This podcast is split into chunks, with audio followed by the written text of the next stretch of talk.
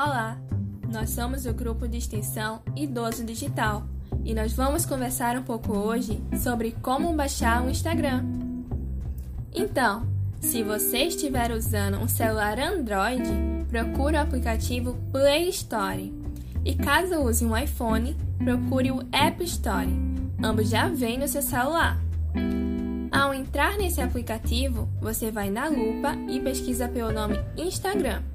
Você vai clicar sobre ele e em seguida clicar em instalar ou obter. Espere o tempo de instalação e pronto! Você já pode se cadastrar e começar a usá-lo. Para saber mais sobre o Instagram, continue nos acompanhando. Até a próxima!